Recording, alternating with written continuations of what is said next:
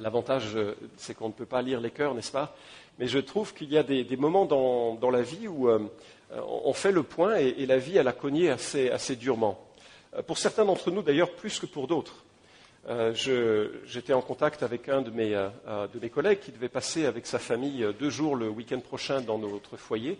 Et il m'a appelé il y, a, deux nuits, au milieu de la nuit, pour me dire voilà, ma fille est à l'hôpital, on l'opère dans les prochaines minutes, ou elle a été opérée, pardon, il y a quelques, heures d'une énorme tumeur du cerveau. On ne sait pas si elle va survivre, on ne viendra pas le week-end prochain.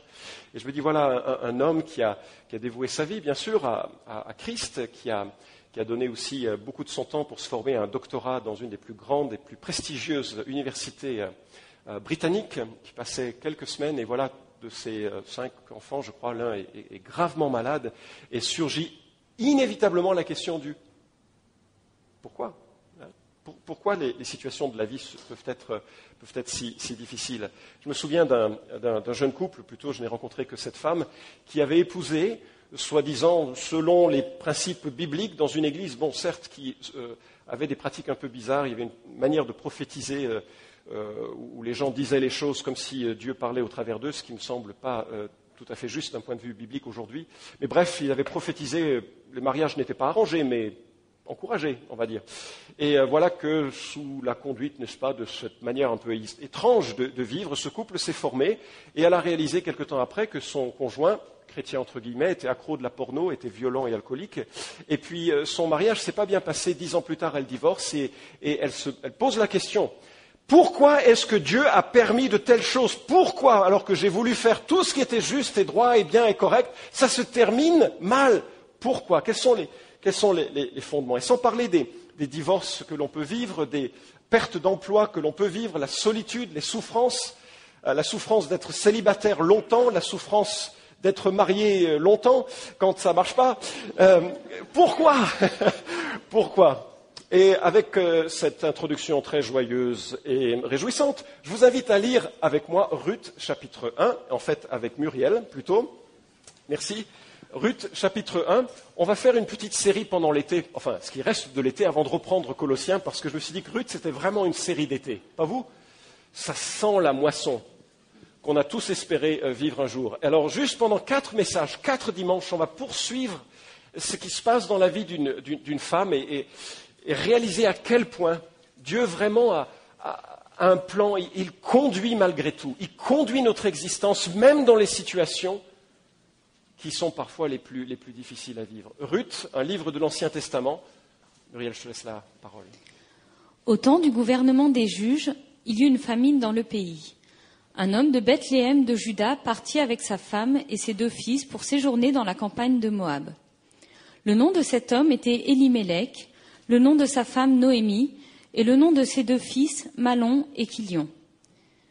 Ils étaient Éphratiens de Bethléem de Juda. Ils arrivèrent dans la campagne de Moab et ils y vécurent. Puis Élimélec, mari de Noémie, mourut et elle resta avec ses deux fils.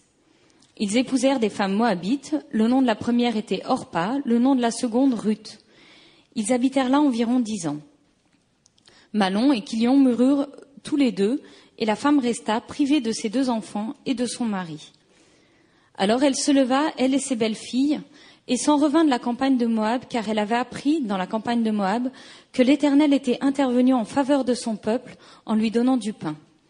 Elle sortit du lieu où elle vivait, ses deux belles-filles avec elle, et elles se mirent en route pour retourner au pays de Juda. Noémie dit alors à ses deux belles-filles, Allez, retournez chacune à la maison de sa mère, que l'Éternel use de bienveillance avec vous, comme vous l'avez fait envers ceux qui sont morts et envers moi. Que l'Éternel vous donne à chacune de trouver du repos dans la maison d'un mari. Elle les embrassa, et elles se mirent à sangloter, et elles lui dirent, Non, nous irons avec toi et ton peuple. Noémie dit, Retournez, mes filles, pourquoi viendriez-vous avec moi? Ai-je encore dans mon sein des fils qui puissent devenir vos maris?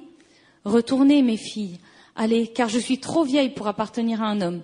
Et quand je dirai, il y a de l'espoir pour moi, quand cette nuit j'appartiendrai à un homme et que je mette des fils au monde, attendriez-vous pour cela qu'ils aient grandi? Refuseriez-vous pour cela d'appartenir à un homme? Non, mes filles, car mon sort est plus amer que le vôtre, et la main de l'Éternel s'est abattue sur moi. Elles sanglotèrent encore. Orpa embrassa sa belle-mère, mais Ruth s'attacha à elle. Noémie dit alors, Voici que ta belle-sœur est retournée à son peuple et à ses dieux. Retourne à la suite de ta belle-sœur. Dit, Ne me pousse pas à te quitter, à me détourner de tes pas. Où tu iras, j'irai. Où tu demeureras, je demeurerai. Ton peuple est mon peuple, et ton Dieu est mon Dieu.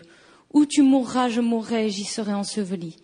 Que l'Éternel me fasse ceci et qu'il ajoute cela si ce n'est pas la mort qui me sépare de toi. Noémie, la voyant résolue à aller avec elle, cessa de lui parler. Elles marchèrent toutes deux jusqu'à leur entrée à Bethléem.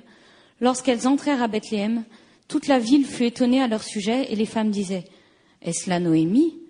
Elle leur dit Ne m'appelez pas Noémie, appelez-moi Mara, car le Tout-Puissant m'a rendu la vie bien amère. Comblée j'étais partie, vide l'Éternel me ramène. Pourquoi m'appelez-vous Noémie? L'Éternel a témoigné contre moi, le Tout-Puissant m'a fait du mal. Ainsi revint Noémie, et avec elle sa belle-fille, Ruth la Moabite, qui revenait de la campagne de Moab. Elles arrivèrent à Bethléem au début de la moisson des orges. Merci Muriel. Alors, euh, on va un peu découvrir le, contexte. Je vais euh, vous proposer une lecture de ce, euh, passage, reprendre les, points saillants. Et vraiment, le, thème central du livre de, de Ruth, c'est que Dieu est souverain. Alors, sa souveraineté ne s'exprime pas comme si tout ce que lui veut dans le sens de ce qui est bien se réalise. Il y a aussi des choses qu'on appelle le péché, il y a aussi des choses qu'on appelle le diable, il y a tout un tas de choses qui ont lieu, mais que Dieu permet parce qu'il a un but qui dépasse parfois l'entendement. Et le thème du livre de Ruth, c'est que Dieu est à la fois souverain et il conduit même malgré, en quelque sorte, nos erreurs, et en même temps, il est un Dieu bon, même si on ne le voit pas toujours. Le premier chapitre est, vraiment un chapitre de, larmes, et on regarde dans les, euh, euh, dans les premiers pas les larmes qui ont lieu quand on essaye de fuir les problèmes. Alors quand la Bible commence ce texte en disant que c'était du temps du gouvernement des juges, je ne sais pas si vous avez lu le livre des juges, mais de toute façon c'est une lecture interdite aux moins de 16 ans. C'est un livre qui est peut-être le livre le plus glauque de tout l'ensemble de l'écriture. C'est la période la plus terrible de l'ensemble de l'écriture. Ça se termine avec un viol collectif et puis la mort de l'individu. Enfin, c'est absolument mauvais lire à lire et certainement ce que vous devez euh, lire le soir avant de vous endormir. Mais c'est une réalité L'ambiance vous est décrite par euh, ces euh, versets, je reviendrai sur cette charte dans un instant, mais par ces versets. Chapitre 2, verset 10, Et il s'éleva après elle une autre génération qui ne connaissait pas l'Éternel, ni l'œuvre qu'il avait accomplie pour Israël.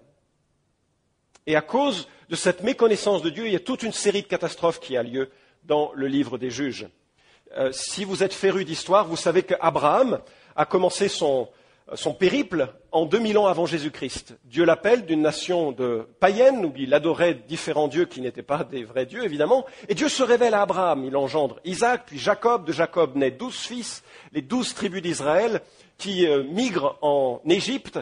Et puis là, s'il vous manque un peu de culture biblique, vous regardez Le Prince d'Égypte, euh, euh, ce film d'animation remarquable, qui retrace le départ de ce peuple en Égypte, devenu esclave sous la main du Pharaon et qui sort d'une main puissante de Dieu avec Moïse. Et cette génération, elle voit des trucs, mais hallucinants. Les dix plaies, de grands miracles, et en plus, ils vivent 40 ans dans le désert sans avoir à acheter la moindre deuxième paire de souliers.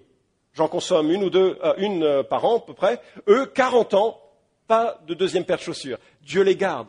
Chaque jour, il y avait de la manne. Chaque jour, Dieu prenait soin d'eux. Il y avait de l'eau. 40 ans de miracles.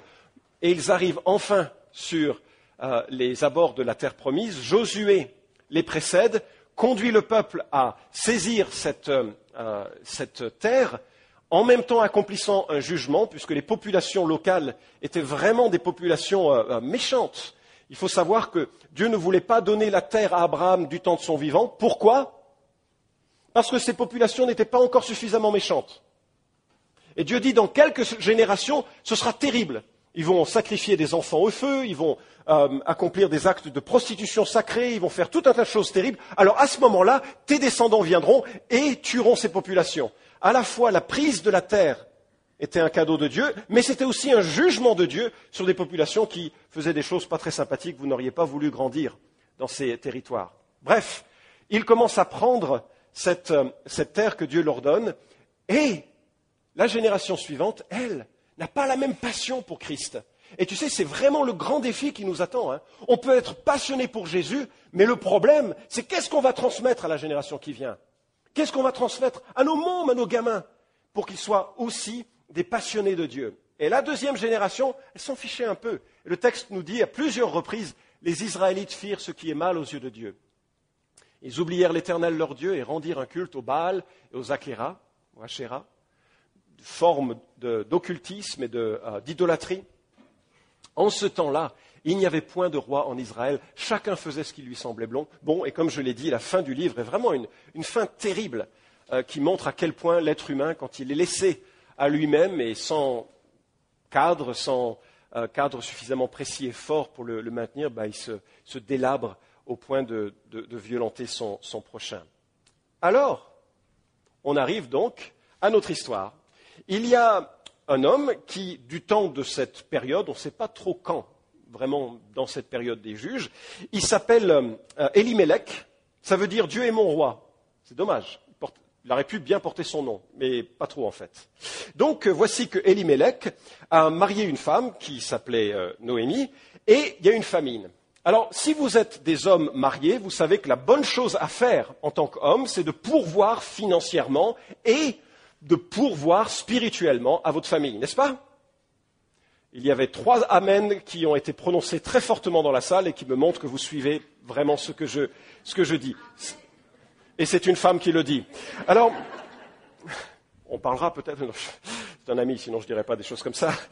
Bref, nous avons donc euh, cet homme qui est coincé là. Il habite Bethléem, qui veut dire d'ailleurs la maison du pain. Alors le problème, c'est qu'il y a une famine dans la maison du pain. Ça fait bizarre. C'est comme quand on est à McDonald's et qu'il n'y a pas de hamburger. Franchement, il y a plein d'ironie dans le livre des Ruth et c'est un peu comme ça. Il est à Bethléem, la maison du pain, il n'y a pas de pain. Et dans l'Ancien Testament, quand il y a une famine, c'est souvent lié à un jugement de Dieu. Ce n'est pas le cas aujourd'hui de la même manière. Dieu avait un rôle particulier, un, objectif particulier avec Israël. Il ne faut pas lire l'actualité de famine en disant Ah, Dieu est en train de juger. Ce n'est pas juste, ce serait vraiment pas juste. Il faut en tout cas pas se permettre de faire ce lien aussi, facilement. Mais du temps d'Israël, en Israël, c'était fréquemment le cas. Et donc voilà qu'Elimelech se dit, bon, j'ai deux choix. Soit je meurs avec euh, ma femme et mes enfants à Bethléem sans pain, soit je vis chez les Moabites. Qu'est-ce que vous auriez fait?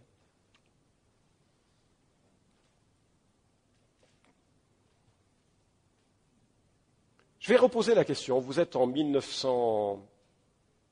Non, c'est même pas une bonne comparaison. Qu'est-ce que vous auriez fait? C'est pas que vivre chez les Moabites, c'est pas bien. C'est que les Moabites, ils adorent un dieu qui s'appelle Kémosh. Et alors, Kémosh, il est ah, c'est moche, oui, ça c'est facile à dire. Mais Kémosh, il a la fâcheuse euh, tendance à vouloir des sacrifices d'enfants.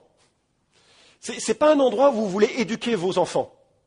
Parce que vous ne savez jamais s'ils vont revenir de l'école. Vous voyez ce que je veux dire? Parce que peut-être que l'instituteur a dit Ah, qui va adorer Kemosh ce matin? Et un des enfants part. Bref, c'est une contrée, les Moabites, euh, qui n'est pas vraiment une, contrée où, les, choses de Dieu sont, respectées. Moab est né de la relation incestueuse de Lot avec sa fille. Je ne sais pas si vous avez toute l'histoire de Genèse en tête, mais il y avait Sodome et Gomorre. Et Dieu a dit que le comportement des gens de Sodome et Gomorre était si terrible qu'il allait vraiment détruire la ville. Et on sait par l'histoire que Dieu envoie du feu du ciel pour détruire la ville. Mais Abraham intercède, si jamais il n'y en a que 50, 40, 30, 10 personnes justes, hein, tu ne vas pas faire ça. Et Dieu dit non, il y a une bonne négociation. On voit de quelle origine il est. Très bonne négociation. Mais euh, euh, Dieu dit, si vraiment il y a dix justes, je ne détruirai pas la ville. La chose triste, c'est qu'il n'y avait pas dix justes dans la ville de Sodome et Gomorre. Mais Dieu a pitié de Lot, qui est un cousin, et lui, sa femme et leurs enfants ont le temps de sortir de la ville avant que Dieu juge.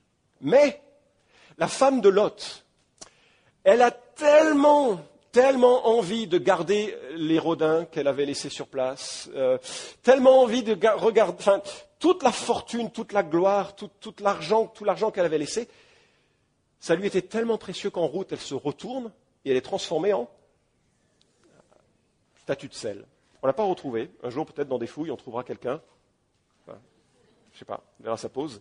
Toujours est-il que cette, euh, femme donc euh, meurt et, Lot reste seul avec ses deux filles, qui trouvent rien de mieux que de dire pour donner une descendance à notre père, on va l'enivrer, il va donner naissance à un enfant, c'est ce qui se passe, et naît Moab, le père des Moabites. L'archéologie nous a beaucoup renseigné sur euh, les Moabites, c'est vraiment une civilisation agraire qui, a prospéré, qui était relativement bien structurée.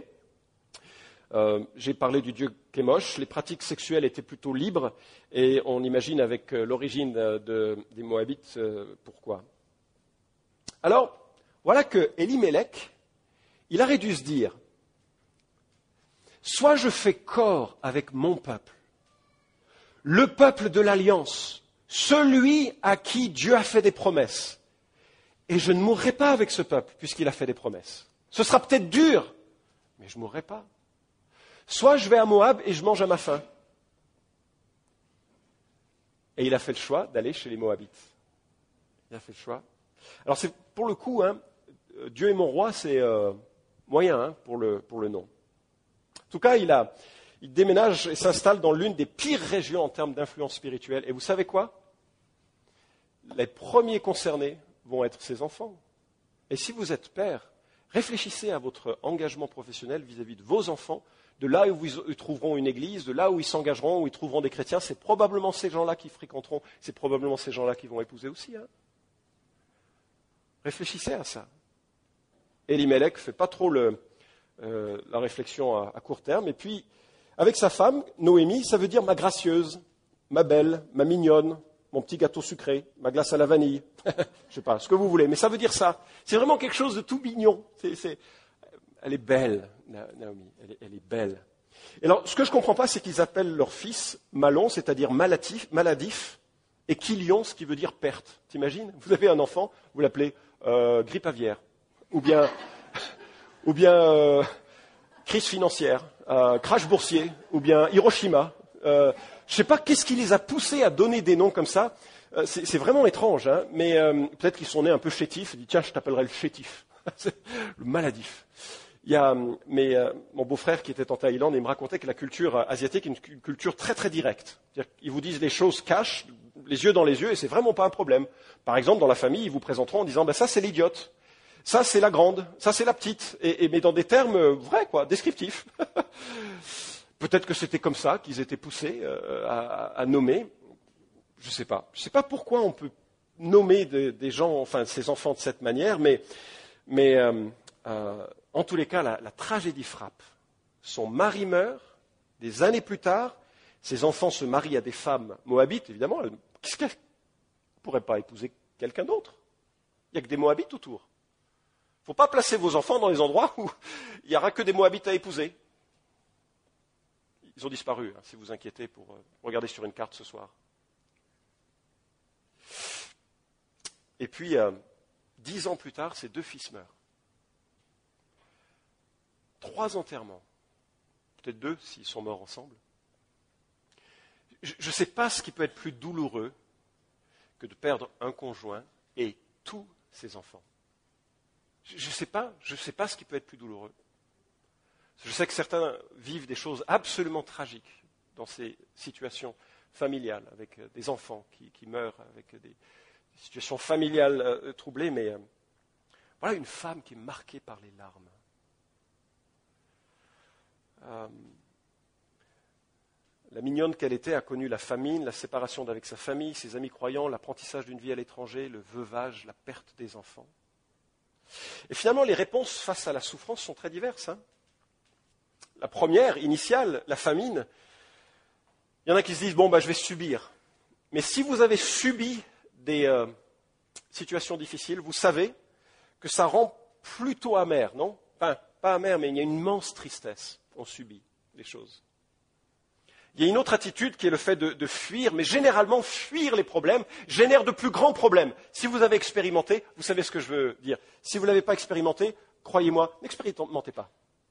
Fuir les problèmes génère des problèmes plus grands encore. Et puis, il y a une autre manière qui est un peu de les, renverser, les surfer. C'est, ce qui va faire que Dieu va nous sculpter au travers de ces épreuves plutôt que être complètement euh, euh, annihilé par ces, par ces épreuves. Fondamentalement, Elimelech et Noémie n'ont pas eu confiance et ont décidé de prendre les choses en main au mépris de la loi de Dieu, et ils n'ont vu les conséquences de leurs actes que des années plus tard. Que des années plus tard. Je pense à Abraham aussi, qui a voulu prendre les choses en main. Vous vous souvenez, Dieu lui avait fait une promesse d'une descendance, et puis euh, arrivé à un âge canonique où généralement on ne fait pas encore des enfants, on ne fait plus d'enfants, hein, il se dit, bon, Dieu a dû oublier sa promesse, je vais m'en charger moi. Et il prend la servante de sa femme pour générer par lui-même, par sa force, l'accomplissement de la promesse. Parfois, on prend les choses en main pour faire aboutir un destin qu'on veut, plutôt que de faire confiance à la providence de Dieu. C'est pas vrai ça? Moi, je sais dans mon cœur, c'est tellement, tellement vrai. Je comprends tellement Elimelech. Je ferais tellement ce genre de calcul.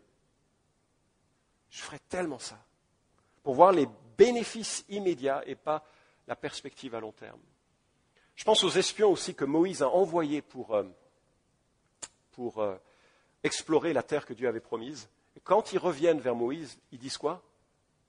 C'est cuit d'avance. Il y a des géants, une carrure, 1m80. Non, enfin, euh, en fait, en fait, ils voyaient les choses des yeux des hommes. Ce qui est normal, c'était des hommes. Sans les yeux de la foi. Sans les yeux de la foi qui dit Dieu règne sur mes circonstances. Dieu règne sur mes circonstances. Et vous savez quoi, la bonne nouvelle?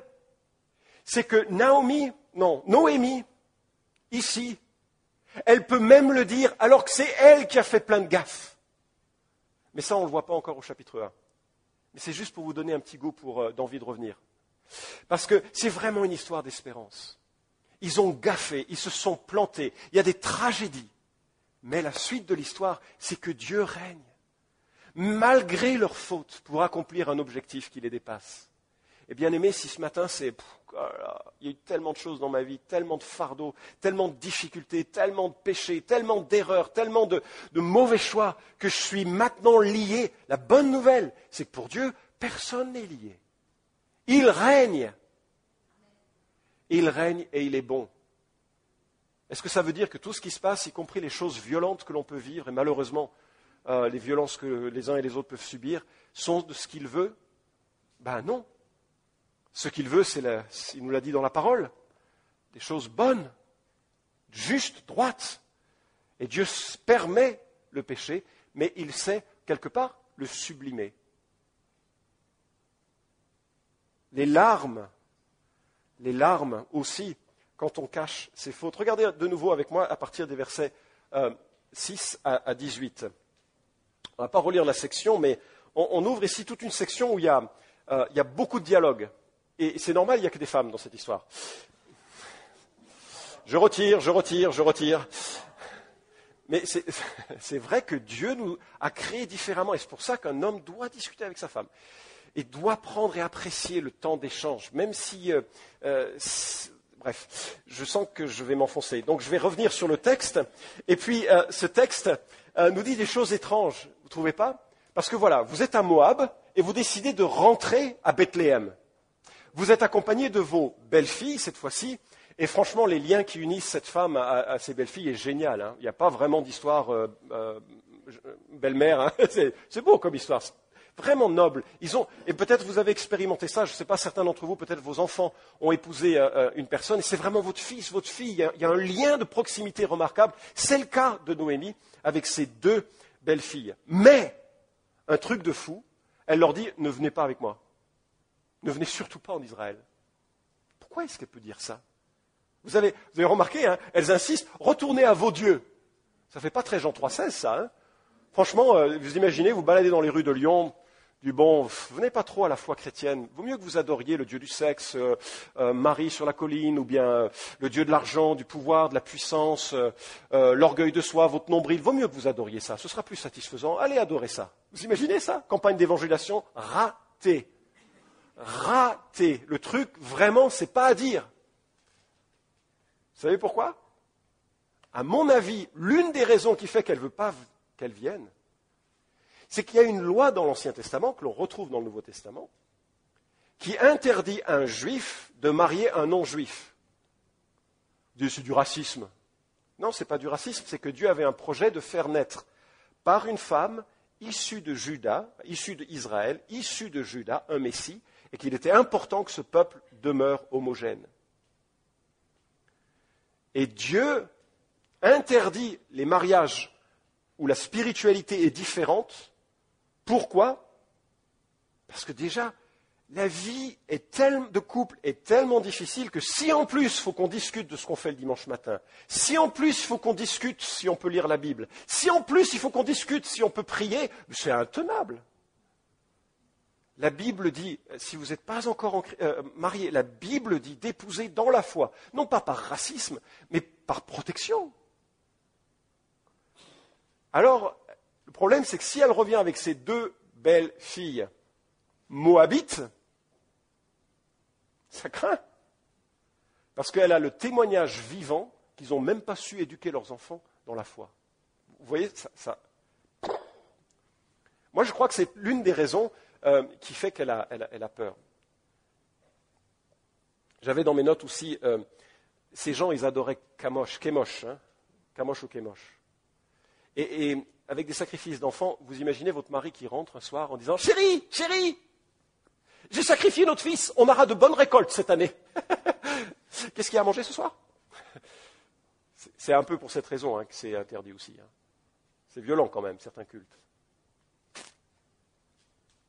Moi, je me dis, euh, Proverbe 28, 13 s'applique. Hein. celui qui dissimule ses fautes ne réussit pas, mais celui qui les confesse et les délaisse trouve de la compassion.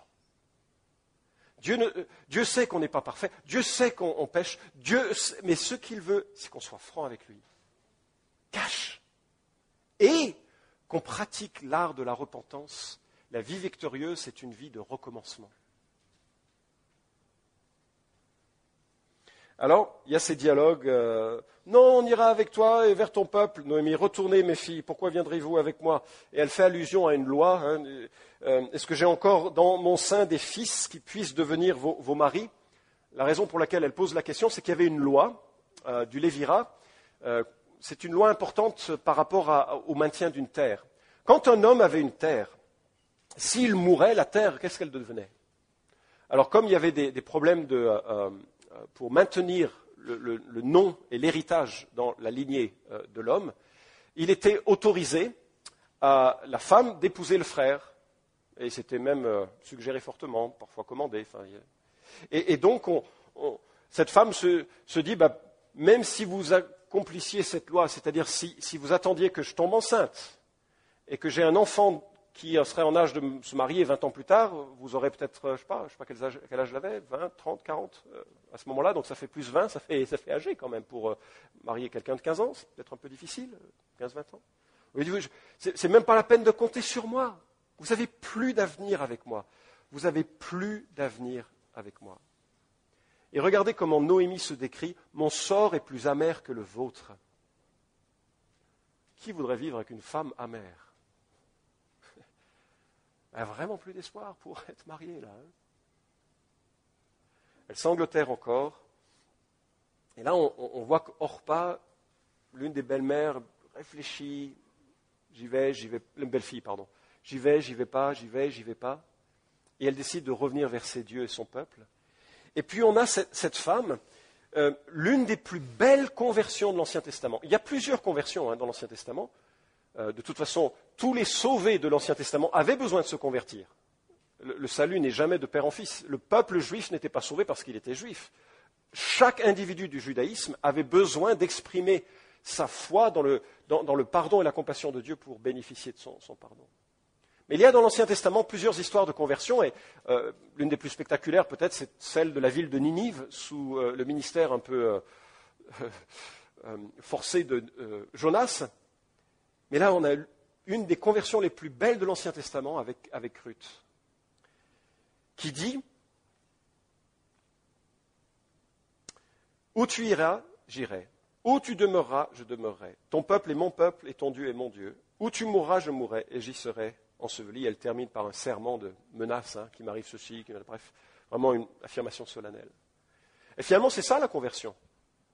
Et elle est là en train de réfléchir est-ce que je retourne à Moab avec mes dieux Où est-ce que je vais avec euh, Naomi? Et c'est un pas de foi énorme. Parce qu'elle n'a jamais vu Dieu, contrairement à Abraham qui lui dit de quitter son pays. Elle n'a jamais entendu la voix de Dieu, elle a juste vu l'exemple de sa belle-mère. Et elle fait un pas de foi énorme d'aller dans une population où normalement les Moabites étaient interdits. Il était interdit à un Moabite, selon la loi de l'Ancien Testament, de rejoindre la communauté d'Israël. Deutéronome 23.3. Donc elle prend un risque énorme en s'identifiant à Dieu. C'est ça la conversion. C'est de dire, Seigneur, je reconnais que je suis un croisement là. Soit je continue dans ma vie loin de Dieu, soit je, me tourne vers Dieu, soit je me tourne vers toi et je t'aime et je te sers et je veux vivre de toi. Je réalise qu'il y a un pardon auprès de toi. Je réalise qu'il y a une grâce et une espérance et je me détourne de ma manière de vivre pour te suivre. C'est ça la conversion. Et Ruth expérimente cette conversion et choisit. Où tu iras, j'irai. Ton Dieu, ce sera mon Dieu. Ton peuple, ce sera mon peuple. Je m'identifie pleinement à ce Dieu, ce peuple, cette vie. Peut-être vous, avez, vous êtes converti, peut-être pas. Mais voilà les dimensions d'une conversion. Dieu va devenir mon Dieu avec tout ce que ça implique. Plus tard, dans le Nouveau Testament, il est révélé que ça implique le pardon, que ça implique d'être adopté. Mais c'est aussi, et ça a une dimension communautaire. On est dans une communauté, on est de nouveau dans une communauté, dans une assemblée, dans une église, auprès d'un peuple. Ce qui est extraordinaire, c'est que cette femme fait ce pas de foi, et euh, euh, vraiment, ça nous permet de voir que Dieu est le héros de la Bible, n'est-ce pas? Il y a dans la Bible quatre femmes qui sont mentionnées dans la généalogie de, Jésus. Et chacune n'a pas, eu un comportement moral particulièrement flatteur. Tamar, qui a commis l'inceste avec son beau-père, Genèse 38, 3. Rahab, qui était une prostituée païenne. Ruth, une femme étrangère issue d'un peuple idolâtre. Bathsheba, adultère avec Salomon. Et elles sont toutes dans la généalogie de Jésus. Vous savez ce que ça nous renseigne? Ça nous renseigne que Dieu est un Dieu de grâce, qui prend des hommes et des femmes qui se sont plantés et qui les transforme, qui leur donne une nouvelle espérance. Bien aimé, l'histoire de Ruth, elle, nous rappelle que Dieu peut transformer les erreurs des années passées. La voici qui rentre donc à, Bethléem et, elles marchèrent euh, toutes deux jusqu'à leur entrée à Bethléem. Lorsqu'elles entrèrent à Bethléem, toute la ville fut étonnée à leur sujet et les, femmes disaient Est-ce la Noémie? Ça veut dire quoi? Bah, Vous vous souvenez, ça veut dire quoi son prénom? Mignonne, plaisante. Après, vous mettez les qualificatifs que vous avez l'habitude d'utiliser. Mais là, elle rentre et visiblement, elle est plus mignonne. Hein. elle est marquée marqué par la vie, marqué, et puis on, la comprend, hein. tous les deuils, toutes les souffrances. Puis le voyage, ce n'est pas reposant parce qu'il y a un dénivelé de plus de 1500 mètres pour descendre des montagnes, et puis ensuite il faut euh, parcourir euh, plusieurs kilomètres pour euh, contourner la mer Morte, et puis ensuite il faut monter par les collines de Juda, pour arriver sur Bethléem. Il y a à peu près 1000, 1300 mètres de, de, dénivelé, 1100 mètres de dénivelé. C'est quelque chose, quoi. C'est pas, c'est pas rien. C'est, pas rien. En moto, ça se fait bien, mais à, pied comme ça, c'est pas, pas facile. Elle est méconnaissable. Et alors, ne m'appelez pas mignonne, hein, elle dit. Appelez-moi comment? Mara, ça veut dire quoi? Amère. Appelez-moi amère. Vieille bique, gourde à vinaigre, acide sulfurique, assiette de bile. C'est ça qu'elle dit. Je le dis juste euh, en termes contemporains. C'est ça qu'elle dit. M'appelez plus comme ça, hein, parce que ce que je suis devenu, c'est pas ça. C'est pas ça. Et puis, il y a quelque chose là. L'Éternel a témoigné contre moi, le Tout-Puissant m'a fait du mal. C'est fort ça. Vous avez remarqué? Qui lui a fait du mal? C'est Dieu. C'est Dieu qui lui a fait du mal. Bien sûr, elle ne mentionne pas le choix de partir de Bethléem. Bien sûr, elle ne mentionne, pas les décisions qui ont lieu dans sa famille. Bien sûr, elle ne mentionne pas tout ça. Mais, et ça je trouve remarquable, elle est brutalement honnête dans ses sentiments. Et il y a beaucoup de chrétiens qui ne le sont pas. Je vous explique. Ça va? Dimanche matin. Hein? Ouais, ça va. Ça va. en fait, je suis en colère contre Dieu. Mais ça va. On va chanter. Et je trouve qu'il y a un, réalisme dans les émotions qui sont exprimées, qui parfois doivent être nôtres. En fait, c'est un cri, non, ça va pas. Ma vision de Dieu, elle est complètement à l'ouest. Ma vision de moi-même, elle est complètement détruite. Je reviens à Bethléem et je suis plus rien. Plus rien.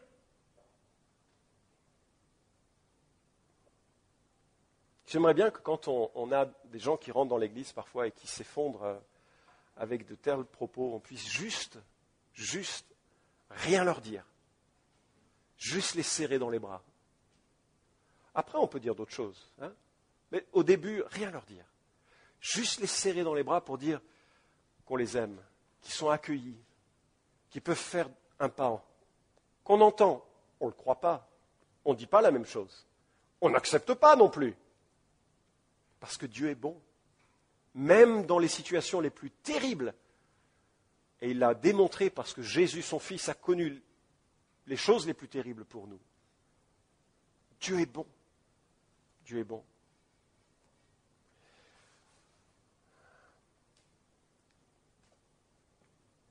Parfois, euh, euh, je, me souviens d'un témoignage d'un collègue qui euh, visitait une famille dont le fils venait de, mourir, un fils de 20 ans. Et, le père le, prend à part et lui dit, je sais pourquoi mon fils est mort, c'est à cause de moi, c'est à cause de mon péché. Et je ne sais pas ce qu'il en était de sa, de sa vie, mais immédiatement, on dit Oh, ça, c'est pas possible. Parce qu'un fils est déjà mort pour ça, pour ton péché. Dieu n'a pas besoin de tuer des gens hein, pour euh, payer ton péché. Hein. Il a déjà tué un, son fils, c'est fini. Mais je me dis très souvent, on associe les souffrances du temps présent aux péchés que l'on peut avoir commis, aux difficultés que l'on peut avoir connues, aux choix erronés que l'on essaie, que l'on repasse parfois en boucle. Alors, je ne sais pas ce que vous auriez dit à Noémie, et certainement, comme je vous l'ai dit, j'espère que la première chose que l'on aurait dit, c'est de rien dire, pas comme les amis de Job. Hein. Alors, laisse-moi te faire la liste. Euh, voilà. Juste la prendre dans les bras, de, l'encourager. Mais il y a, a peut-être avec le temps d'autres choses qu'on aurait pu dire, ou que nous pourrions dire. La vie, même seule, comme ça, est un trésor. Vivre est un cadeau. Elle a la vie. Elle est dure. La vie est dure sous le soleil. La vie est dure sous le soleil. Pour certains plus que d'autres, mais la vie est dure sous le soleil. Mais la vie est un cadeau. Un cadeau pour lequel on peut dire, mais c'est réel, c'est vrai. La présence de sa belle-fille est un trésor. Je ne sais pas si vous avez remarqué dans, la lecture, mais euh, euh, elle dit, je reviens vide comblé. J'étais parti, verset 21, vide, l'Éternel me ramène. Comment vous auriez aimé être Ruth à ses côtés? Comment ça, vide? Comment ça, je suis avec toi, non? Je n'ai pas les mains vides, j'ai ma belle-fille, elle m'aime. Et puis, euh, finalement, la présence de ses amis est un trésor. La présence de femmes qui l'accueillent, c'est formidable. Et puis, les opportunités qui s'ouvrent maintenant à elle de servir dans une communauté, elle ne sait pas encore à quel point Dieu a un plan au travers de cette situation. Alors, voilà, on s'arrête là. Chapitre 1. Vraiment, Dieu a sa main sur tout, même dans les larmes. Dieu est un Dieu de providence qui prend soin de chacun de ceux qui lui appartiennent. On prie Je pense à Jacob qui croyait son fils euh, Joseph mort depuis longtemps. Et pendant des années, il est resté prostré sous sa tente, sans aucune joie parce qu'il était en deuil de Joseph, alors que Joseph était vivant. Je ne sais pas quels sont les fardeaux ici qui nous affligent. Et il y a des jours faciles et des jours moins faciles. C'est la vie. Ce que je voudrais, c'est que nous puissions porter nos regards sur un Dieu dont la providence est supérieure à ce que l'on peut comprendre de notre situation. Notre Dieu et Père, nous venons à toi vite abattus, par, notre, par nos circonstances, par les situations euh, professionnelles, euh, familiales, personnelles, qui nous accablent, nous affligent, nous montrent euh, combien cette humanité que nous partageons a besoin encore d'être transformée jour après jour. Notre espérance vraiment est en toi et je prie que tu nous aides à voir les épreuves de la vie courante comme toi tu voudrais qu'on les voie. Je prie Seigneur pour que tu, euh, tu développes en nous cette mentalité qui, qui nous permet de voir au-delà du temps présent la gloire qui est à venir. Cette capacité que tu as de prendre tous ces hommes et toutes ces femmes de l'Écriture qui, avaient d'énormes faiblesses et d'accomplir malgré cela ton œuvre. Tu es toi, Seigneur Jésus, le seul héros de l'Écriture. Tu es toi, Seigneur Jésus, le seul héros de nos vies nous prions, Seigneur, que tu prennes ce, que, euh, ce qui est nôtre et que tu le conduises et que nous ayons conscience de ta providence qui nous conduit. Je te prie ces choses pour ta plus grande gloire dans le nom de Jésus. Et Père, si ici euh, une personne, un homme, une femme n'est pas encore à toi et cherche un peu cette, relation qui est une encre, un roc que dans ta bienveillance, tu, permettes une, illumination du cœur, un désir de, t'aimer et de vivre euh, avec cette étape décisive de, la conversion, du retour à toi, la repentance. Seigneur, merci de, conduire nos cœurs et nos pensées vers toi. Nous t'aimons, notre Dieu. En Jésus, Amen.